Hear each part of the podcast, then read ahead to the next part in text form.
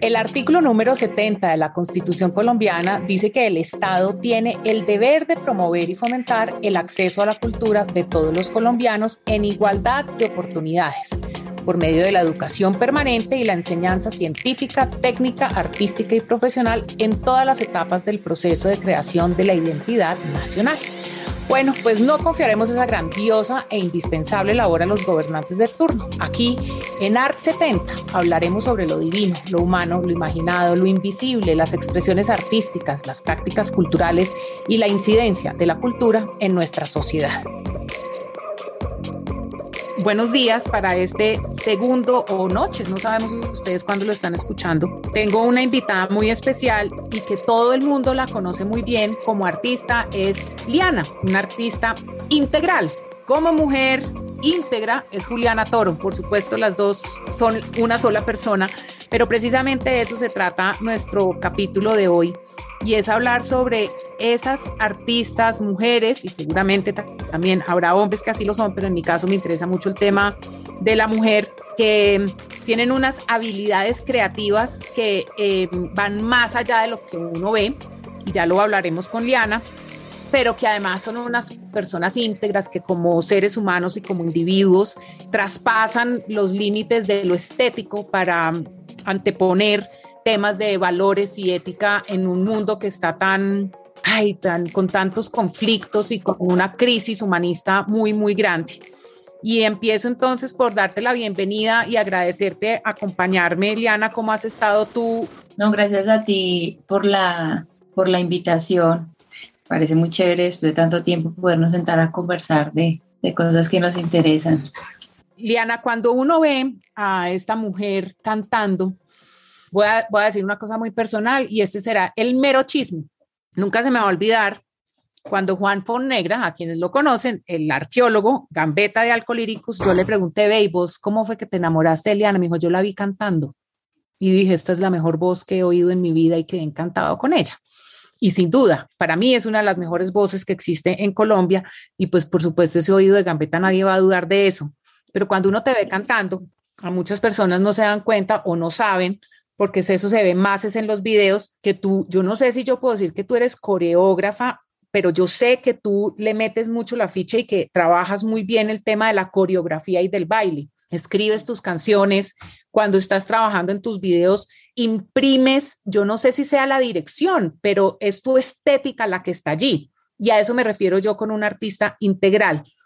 ¿Cómo te describes tú como una artista integral en donde participas activamente y donde ese proceso creativo no solamente está en cantar en tarima? Yo creo que ese es un término que yo empecé a escuchar cuando, cuando era peladita y, y miraba artistas que me gustaban que bailaban, que cantaban, que en ocasiones dirigían sus videos, que hacían otro tipo de arte que se involucraba, digamos, en, en su música y se hablaba mucho en esa época de las artistas integrales. Y era como un término nuevo para uno, porque para uno era como ser artista o soy cantante o soy lo otro, pero era como este tipo de, de, de personas que, que se educan integralmente en el arte, que para uno acá también es algo como medio pues en la época en que yo estaba estudiando no era muy común, digamos. ¿Qué estudiabas tú? ¿Tú en principio qué estabas estudiando?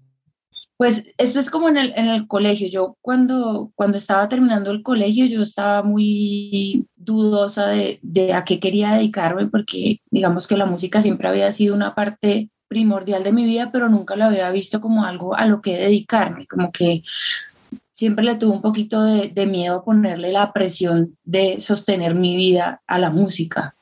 Entonces quería encontrar otras cosas eh, y, en esa época, como más o menos un año antes de salir del colegio, descubrí la, la danza.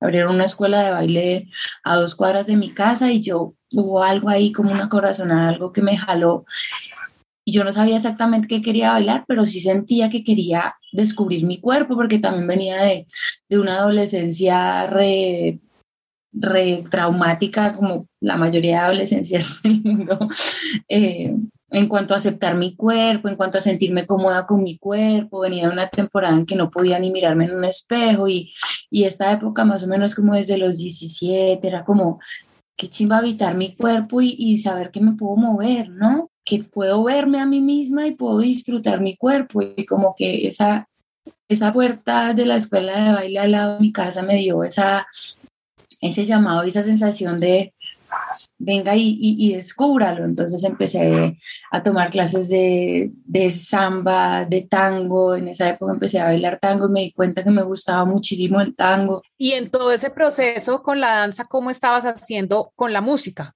No, no, las, no te separaste, seguías allí. Por un lado bailaba y tomaba clases eh, y por el otro iba al estudio y hacía música. En esa época principalmente lo que hacía era colaboraciones digamos que apenas estaba también empezando a desarrollar ese lado de puedo tener una canción completa, yo puedo escribir mis propias canciones, puedo sacar un proyecto, pero digamos que siempre le tuve un poquito de, de temor a eso porque el sueño para mí dentro de la música era tener un grupo. Yo veía grupos como los Fujis, por ejemplo, como otro grupo que me gustaba mucho que se llamaba Spooks, que eran tres raperos o dos raperos con una nena que cantaba y para mí eso era como, ah, qué chimba, a mí me gustaría hacer esto. Entonces como que siempre el acercamiento fue desde las colaboraciones y era lo que me acercaba un poquito a eso que yo, que yo quería tener, pero nunca se dio la, la opción como de listo, vamos a armar un grupo y se va a llamar así y tal, como que eso nunca se dio. Entonces ya después más adelante fue como, como algo que se vio, como que se fue dando más, eh, pues por, por insistencia de personas cercanas, por yo misma decir, bueno, listo, vamos a probar a ver cómo me va haciendo Liana solamente, ¿no? Bueno, entonces Liana solamente, para que entendamos ese proceso creativo, cuando hablamos de música, estamos hablando de, de escribir unas letras, que también es un arte, y estamos hablando de componer la música o cómo es ese proceso? En ese momento eh, yo trabajaba con, con Benibajo en audiolírica, que era como parche en el que estaba Big Mancilla, Conexión Frontal, Super Amphor, bueno, éramos un combo ahí bacano de, de, gente que estaba pues como en la escena del hip hop de acá. Y yo pues empecé a componer sobre los beats que él me pasaba incluso con letras ajenas. Por ejemplo, todavía no sabía muy bien cómo era que se escribía una canción, pero se me daba muy bien hacer melodías. Entonces tenía un amigo que estaba muy enamorado y un día le escribió una carta a la novia y me dijo, ay, esto podría ser una canción. Entonces yo agarré esa letra y me puse a jugar sobre un beat así medio romántico tal, y me di cuenta que se me prestaba muy fácil eso de, de, de ponerle música, ponerle melodía a una letra. Y así pasó un par de veces, como Benny también una vez me pasó un, un, poema que había escrito y yo también le hice como el arreglo, volví una canción, como que desde ahí se fue dando. Ya el tema de, de hacer la propia música es algo que realmente he empezado a trabajar desde hace relativamente poco, como desde el último álbum, desde como el agua fue donde empecé como a, a descubrir ese lado, ese lado de poder producir o de poder crear la música en la que quiero cantar. Entonces estamos hablando de una mujer que escribe, que hace la melodía, que cuando está haciendo el video lo baila. Me parece que el mayor acto artístico es la integración de todos esos elementos, porque no lo haces de manera separada.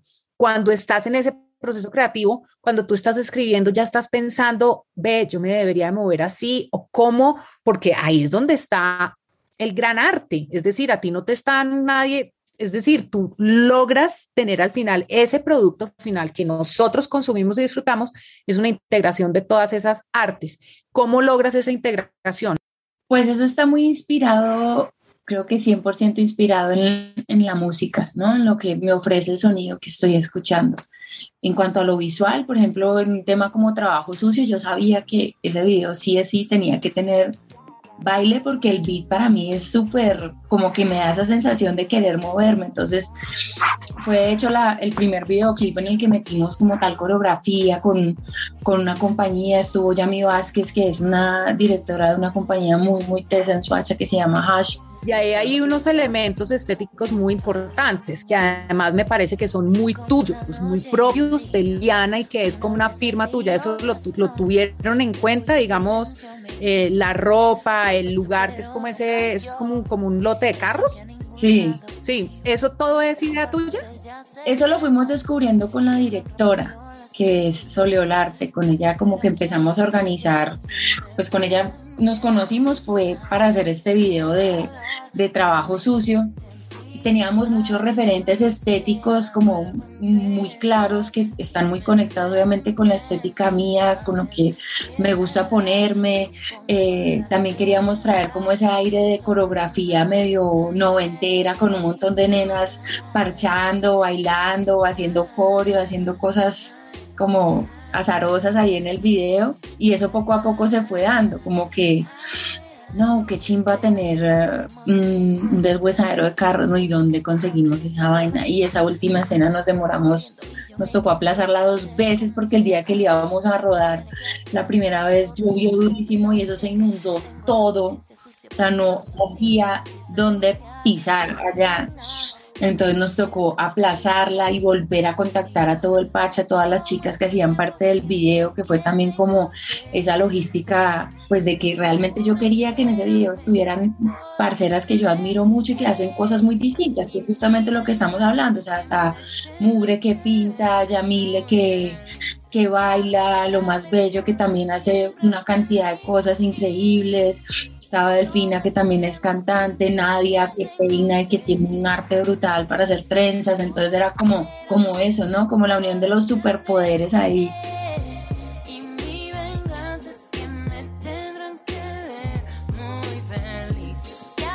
Pero ahí está el tema que me lleva a lo otro y es esa integración de procesos creativos terminan en un producto de carácter íntegro y es tu decisión. Aquí tiene que haber unas mujeres berracas. Uno. Dos, tenemos que exponer un tema que es importante para la sociedad. Y tres, eso pues lo has llevado a otros escenarios. Hiciste hace poco pues hace poco no, pero sí en, digamos, en este año 2021 te fuiste con la muchacha y con Briela fue que se fueron a Medellín y se montaron el metro y el de las fotos la siguió. Y es ahí porque a mí me parece, y es una conclusión a la que he llegado sin estudiar mucho, pero me llama mucho la atención cómo me doy dando cuenta yo la admiración que tengo por unos productos artísticos al final, en donde efectivamente las artes son también un sujeto político tú sabías en ese proceso creativo que tú también eres un sujeto político y que finalmente muchos de tus productos creativos iban a terminar teniendo una voz propia e iban a aportar en un debate y en una conversación tan importante como la crisis social que vivimos ahorita en Colombia? Yo siento que yo, pues por lo menos en mi caso, yo no me, no me pongo esa responsabilidad así como de que yo tengo que representar o que tengo que, digamos que mi lugar es, es como desde la música, desde lo que yo puedo entregar desde ahí. Y digamos, en esos días que fueron tan tensos, tan dolorosos para, para todo el mundo, que todos estábamos, nos acostábamos llorando, nos despertábamos llorando y queríamos tener mucha esperanza, pero estaban matando la esperanza en la calle todos los días. Era como esa necesidad de, puta, ¿qué vamos a hacer? Y yo estoy acá en mi casa, vuelta a mierda. Yo quiero hablar con mis colegas, quiero hablar con mis compañeras, desahoguémonos. ¿sí? O sea, transformemos este odio en algo más, porque mm, te empezabas a llenar únicamente como de odio. Y es una cosa que realmente es un terreno estéril para, para muchas cosas. Y era como, hagamos algo con esto. Y, y fue ahí pues que, que, decidimos como juntarnos acá todas en mi casa un día y, yo había estado como investigando mucho sobre el tema de las protestas en China y cómo se tomaban los espacios y los centros comerciales y hacían unos flash mobs, una chimba, de repente entraban 200 personas y cantaban arengas y en dos segundos, ¡pum!, todo el mundo desaparecía del planeta. Y yo dije, qué chimba hacer algo así acá y qué chimba hacerlo cantando. Entonces ese día nos parchamos acá y empezamos cada una como a, a cantar pedacitos de nuestras canciones. En un inicio era, éramos Briela la muchacha, Lalo Cortés, Delfina y yo, y éramos originalmente las cinco que íbamos a estar. Yo me iba a ir pronto de viaje, como que todos nos íbamos a dispersar pronto y era como, esto hay que hacerlo ya o ya. Entonces ese día improvisábamos, nos, nos pusimos a, a, repasar como las letras de las otras que nos gustaban, de lo que estábamos diciendo, de lo que estábamos sintiendo. Por esos días yo había estado en un concierto de la muchacha y a mí se me había quedado pegada ese, esa canción, la que cantamos ahí, la de violenta se pone el hambre cuando es mucha. No me diga que me quede quieta, esto es lucha. Yo escuché eso, a mí esa canción se me quedó en la cabeza toda la semana, me despertaba yo con ese dolor en el pecho y esa canción en la cabeza. Entonces era como, se sentía muy liberador el solo ejercicio de estar cinco nenas gritando, cantando, expresando lo que sentíamos. Y, y fue una idea que como que se creció rapidito, como que a todas las personas que le comentábamos que le íbamos a hacer era de una. Y eso pasó con Julián, que listo, vamos a estar casualmente las cinco en Medellín en la misma fecha, pues vamos a hacerlo en Medellín. ¿no? Inicialmente era también como vamos a hacerlo en un supermercado, en un centro comercial, como queríamos hacerlo en varias partes, como donde pudiéramos irrumpir un poco esa, esa comodidad en la que mucha gente se podía sumar o sumir más bien en esos momentos, ¿no? Como vamos a sacarlos un poquito de, de esa comodidad porque esta mierda está mal. Eres consciente que mm, tú, lo dices y muchos artistas lo dicen y a mí me llama mucho la atención porque siempre dicen a mí, yo no creo que yo tenga una responsabilidad, sin embargo no dejan de hablar.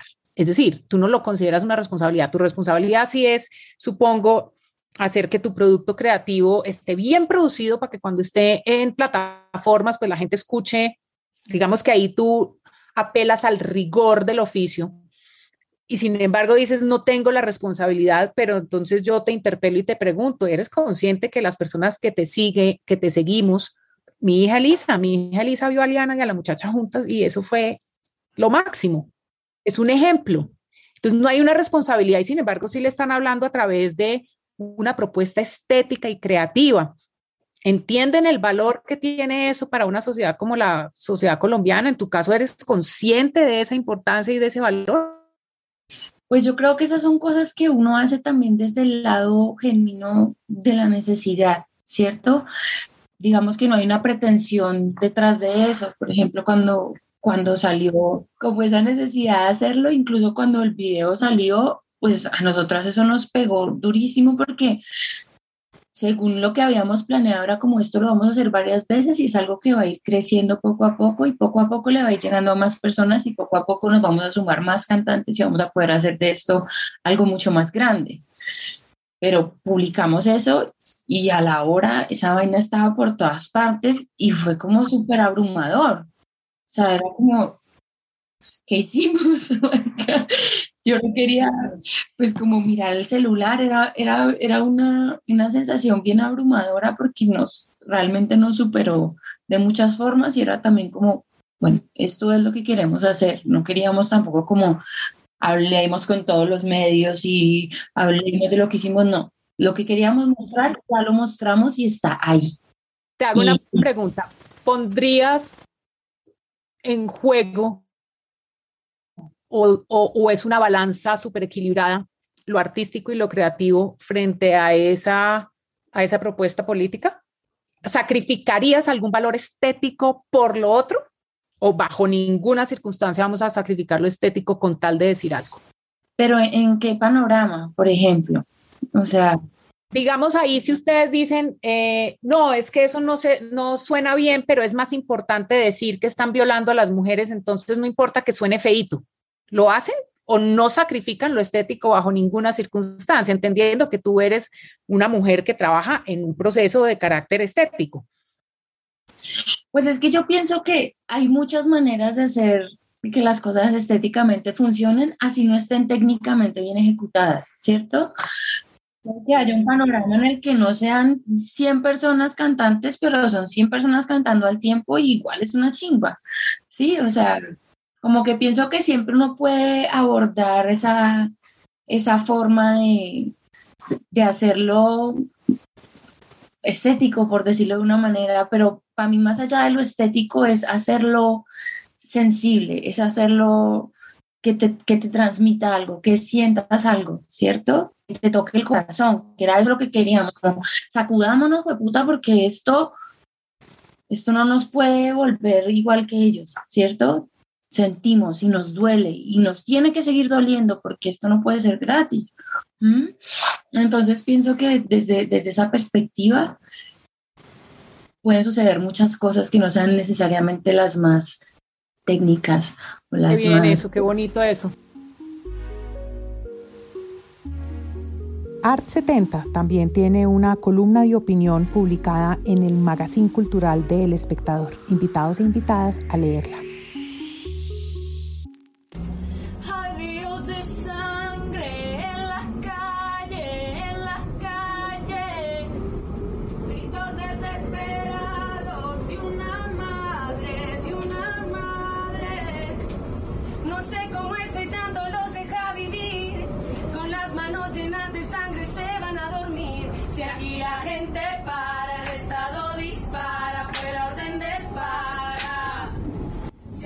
Em, has hablado mucho de, este ejercicio que hiciste, que hicieron ustedes cinco, mm, y eso surgió, por supuesto, en el momento en que estábamos en una segunda crisis de lo que venía de, noviembre de 2019. Em, sucede ahorita en el 2021. ¿Siguen haciendo algo y siguen pensando cosas como mujeres artistas y también activistas o eso ya murió y de pronto sucederá otra cosa de manera también así como más improvisada más adelante? Pues tenemos muchas ganas de repetirlo, de volverlo a hacer, como que la idea inicial era como que, que ese avispero se alborotara en muchas partes, como que fuera una acción, incluso que ni siquiera fuera solo nuestra, sino que otras personas pudieran replicarla, incluso unas chicas acá en Bogotá que la replicaron en Transmilenio y fue súper bonito como, como ver eso y, y como poder seguir comunicando otros mensajes de otras artistas, entonces pues pienso que por temas también de tiempo, porque siento que ahorita todo está como súper frenético, me da la sensación como que todo se reactivó y es como que tenemos que hacer en seis meses lo que no hicimos en un año y medio, entonces está todo el mundo como aquí, allá, corriendo, yo me fui de viaje tres meses, ahora eh, Briela está viajando, la muchacha va a viajar, Delfina está viajando, entonces como que pues yo sí tengo muchos deseos y muchas ganas de poder continuar con ese tipo de, sí, como con ese proceso que se empezó ahí, que fue muy interesante, muy, muy genuino.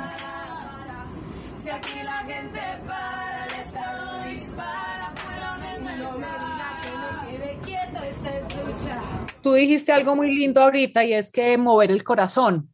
Y, sin embargo yo creo que el poder creativo pues es, es, único y no solamente mueve el corazón, sino que te mueve la razón. Es decir, ustedes quisieran interpelar a una sociedad que en algunos momentos se ha silenciado frente a los asesinatos de líderes sociales. Em, para hacer eso, em, tendrán que evaluar lo que está pasando, hacer diagnósticos ahí de nuevo entra esa integralidad, es decir, no solamente compongo, escribo mis letras, bailo, eh, ejerzo como directora de arte en, en videos, sino que también tienen un ejercicio casi que investigativo sobre una situación. Sigo pensando en esa persona como tan, tan, con tantos valores juntos, ¿cómo haces para mantener el equilibrio y garantizar precisamente la integración de todos esos elementos. Es como ser una, tú dices que no tienes la responsabilidad, sino, sin embargo, te veo metiéndole la ficha, el tiempo a esto.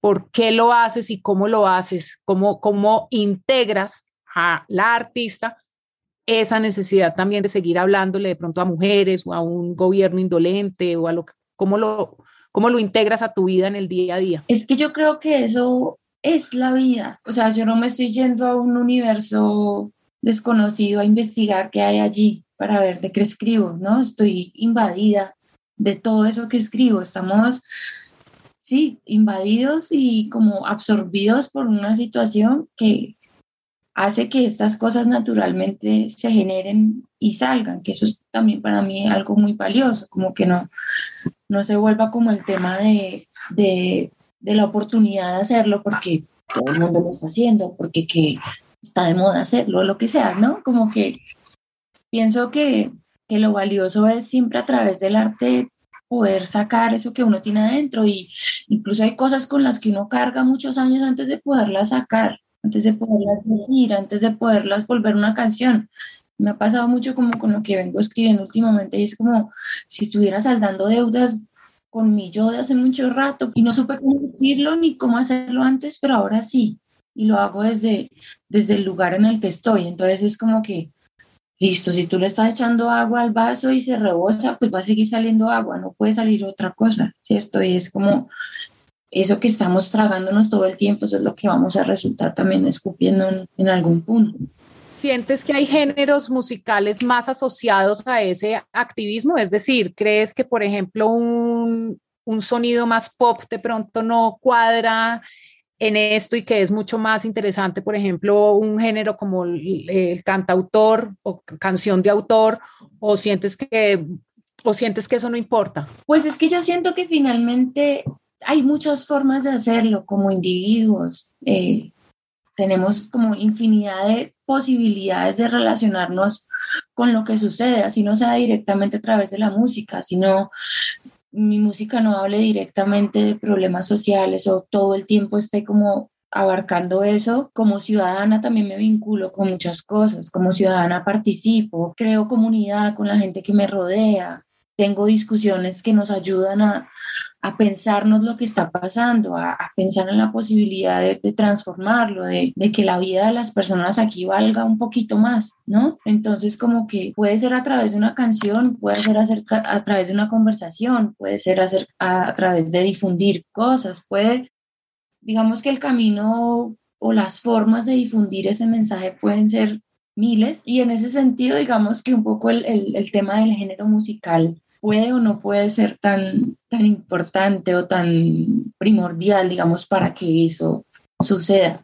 ¿Crees que de pronto estemos viendo el nacimiento de un colectivo de mujeres importantes que a futuro van a exponer proyectos, incluso, por ejemplo, la muchacha ilustra, ¿no?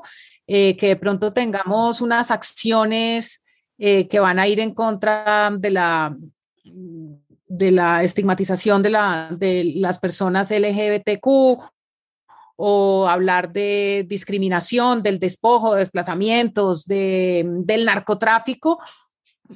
La pregunta es, ¿tienen previsto que esto se organice de manera, estoy pensando mucho en el ejemplo de las Guerrilla Girls en los años 70. Yo las veo a ustedes ahí que son como las, unas unas punks del, del, hoy en día acá en Colombia, porque además ser resistente y ser activista es una actitud súper punk, ¿no? Aquí creen que eso es fácil, ¿no? Que ser activista y que el activista Leonardo DiCaprio desde Hollywood es una cosa y ser activista aquí es, Ave María, otra cosa. Se está creando un colectivo entre ustedes donde de pronto otras personas entren a participar desde la estética y desde lo creativo en, en eso de, de la integra, de ser un individuo íntegro que defiende unas posiciones desde lo estético?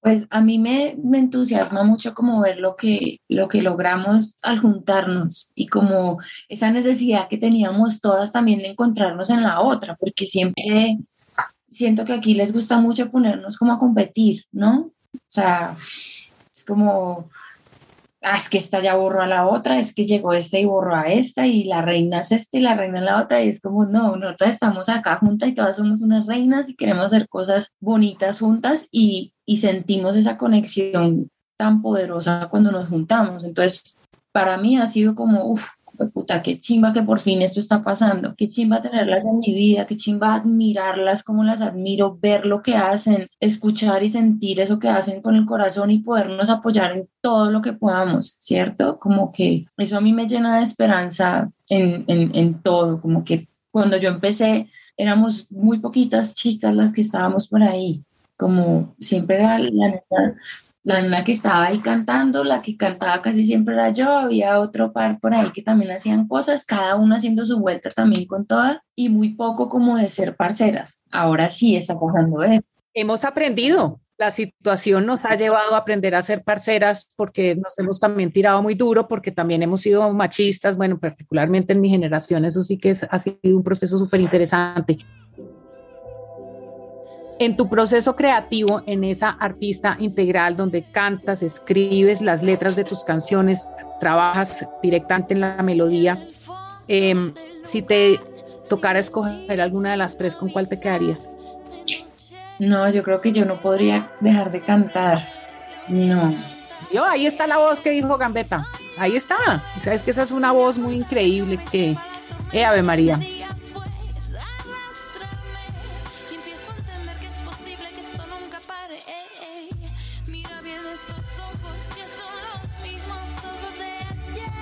Para, ya para cerrar, ser un artista integral requiere de un ejercicio, eh, pues supongo que es tu trabajo, es tu trabajo, o sea, tú trabajas en eso, en calentar la voz, en cuidarte la voz, en aprender nuevos pasos y además eres un individuo con integridad en donde pones tus valores y la ética de una sociedad, del el beneficio y el bienestar colectivo sobre la mesa. ¿Cómo te entrenas para ello? Me gustaría ser un poquito más em, disciplinada con el, con el tema de la voz, estoy intentando dejar de fumar entonces me ha costado mucho dejar ese vicio, pero procuro calentar bien la voz, los músculos. Ahorita, por ejemplo, vengo de una temporada de tres meses eh, de trabajo en un circo, yo trabajo también en circo. ¿Qué haces en el circo? Yo creo que hay pocas personas que conocen esa faceta tuya cuando te vas por allá a Inglaterra. ¿Qué es lo que haces exactamente en el circo? Yo canto y bailo. Pues es, es, es un trabajo muy bonito porque pues primero estoy mirando todo el día a una gente que parece extraterrestre hacer cosas con sus cuerpos que uno no se imagina que alguien pueda hacer.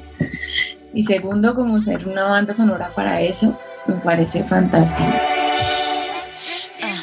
Eso que nunca viste te vino a buscar, la mala suerte no existe, así te llueva, sal, veo luz bajo la puerta, entra por las ranuras, mi casa estaba oscura. El, circo es un arte escénico, ¿no? Se nos ha olvidado eso, digamos, sí, cantas y bailas, pero dentro de un montaje, de una dirección de arte escénica. O sea, ahí le metemos otro componente más. Sí, es una, pues, ahorita estamos, vamos a estrenar un, un espectáculo nuevo, pero con este espectáculo llevamos ya siete años trabajando y pues ahí me ha tocado aprender mucho justamente eso que tú estás hablando, de cómo mantener bien el cuerpo en jornadas de tres meses, siete shows a la semana.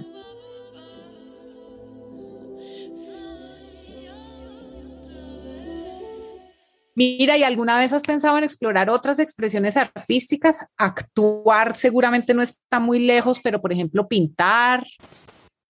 A mí me encanta pintar. Ahorita en, cuarentena me, me engomé otra vez como haciendo dibujitos y tengo por ahí mi álbum como de cositas que he estado pintando y me di cuenta que me ¿Nunca gustaba. lo has mostrado? No. Mira tú, ¿viste? Es que el artista es el, que es artista, o sea, eso es mejor dicho, ¿viste? Ahí está. ¿Y qué dibujas? ¿Retratos? Sí, pues algo como, como dibujos a partir de fotos. Estuve haciendo también unos dibujos como... Eh, ay, espérate, es que no sé si los tengo acá. A ver, yo quiero ver a ver si logramos describirle aquí a nuestros oyentes del podcast cómo es eso. ¿Qué tal que termines un día ilustrando um, la carátula de un disco? ¿Nunca se te ha ocurrido? Me encanta, pero, pero yo creo que todavía me falta, me falta mucho para llegar a ese, a ese nivel. Yo, por ejemplo, me... ¿Quiénes son los artistas en tu casa que te que saliste así de creativa y con ese espíritu, con la, con la creación y lo artista? ¿De dónde sale ese, ese espíritu de Liana?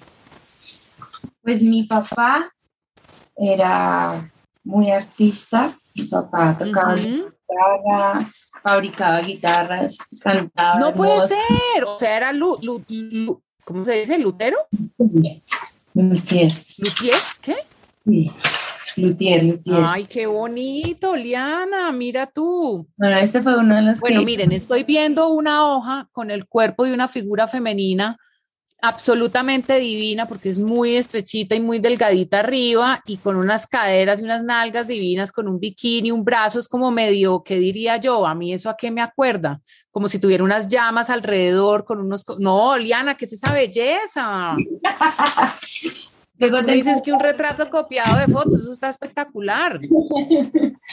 Me acuerda de pronto como a una ilustradora coreana, tengo que, buscar para poder decir bien el nombre. Mira esos colores, ay, mire esta belleza, una, una vulva rosada divina, un corazón, una corona, entre sangrante y dolorosa, pero muy divina. Es, un, pene que en vez de semen le sale corazón. Y eso está muy romántico. A mí que me embaracen de corazones. ¡Qué machera! o flores también. Ahí hubiera sabido yo esto. de- bueno, otro que en vez de que le salga semen, le salen flores. De haber sabido, yo hablando que escribe, que canta, que baila, y ahora resulta que también pinta. Yo sabía que nos iba a salir con una así, mira tú. Qué bonito, Liana, me encanta ver esos dibujos. Hice muchas de esas vulvas y se las regalé a mis amigas en cuarentena. Cada No vas a tiene- votar eso, por favor, de ahí va a salir algo seguro en algún momento. Bueno, pues Liana, de eso se trataba nuestra conversación.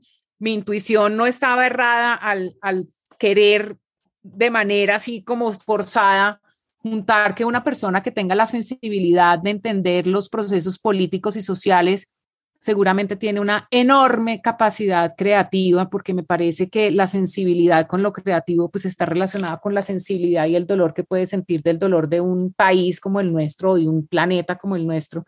Y en efecto tenía yo ra- razón al tratar de, de juntar esos dos elementos. Es, es imposible que con tanta sensibilidad en tu cuerpo y en tu alma y en tu mente pues no te hicieras preguntas e interpelaras dilemas sobre esta humanidad tan maltrecha y, y creo que tenía razón al hacer esa conclusión. Te agradezco mucho por haberme acompañado, por haber conversado conmigo. Em, muchas gracias por todo lo que haces, por lo que nos entregas, por las alegrías, por el baile, eh, por los dibujos y por estar con nosotros en ART 70. Muy querida, muchas gracias, muchas gracias, Liana. Tú sabes que mi afecto, admiración y respeto son infinitos por ti, por tu trabajo. Ay, es mutuo, reina. Muchísimas gracias, de verdad. Voy a cruzar esta avenida por elegir mi propia vía. Estoy aquí. Cuando hablamos de integralidad del artista, siempre nos imaginamos, o yo al menos me imagino esos actores y actrices que cantan, bailan y actúan. Pongo eso sobre el estado actual del arte en Colombia y encuentro que muchas mujeres tienen esa virtud. Connie Camelo, Juanita Delgado, Luz Lizarazo desde las artes plásticas, y hoy hablando con Liana y, y, también tenía el propósito de hacerlo con la muchacha Isabel, me doy cuenta que el ser artista precisamente presupone esa posibilidad de tener unas virtudes creativas que se pueden ver expresadas de varias formas. Pero lo que más me impresiona de estas mujeres a las que he hecho mención es que también son personas íntegras y hablamos de la integridad humana como esas personas que anteponen principios y valores para la toma de sus decisiones y eso generalmente en una Colombia tan llena de conflictos, tan marcada por la violencia, pues supone muchas veces enfrentarse al poder y estas mujeres lo han hecho y agradezco mucho haber escuchado a Liana porque además de ser una artista integral, es una mujer íntegra.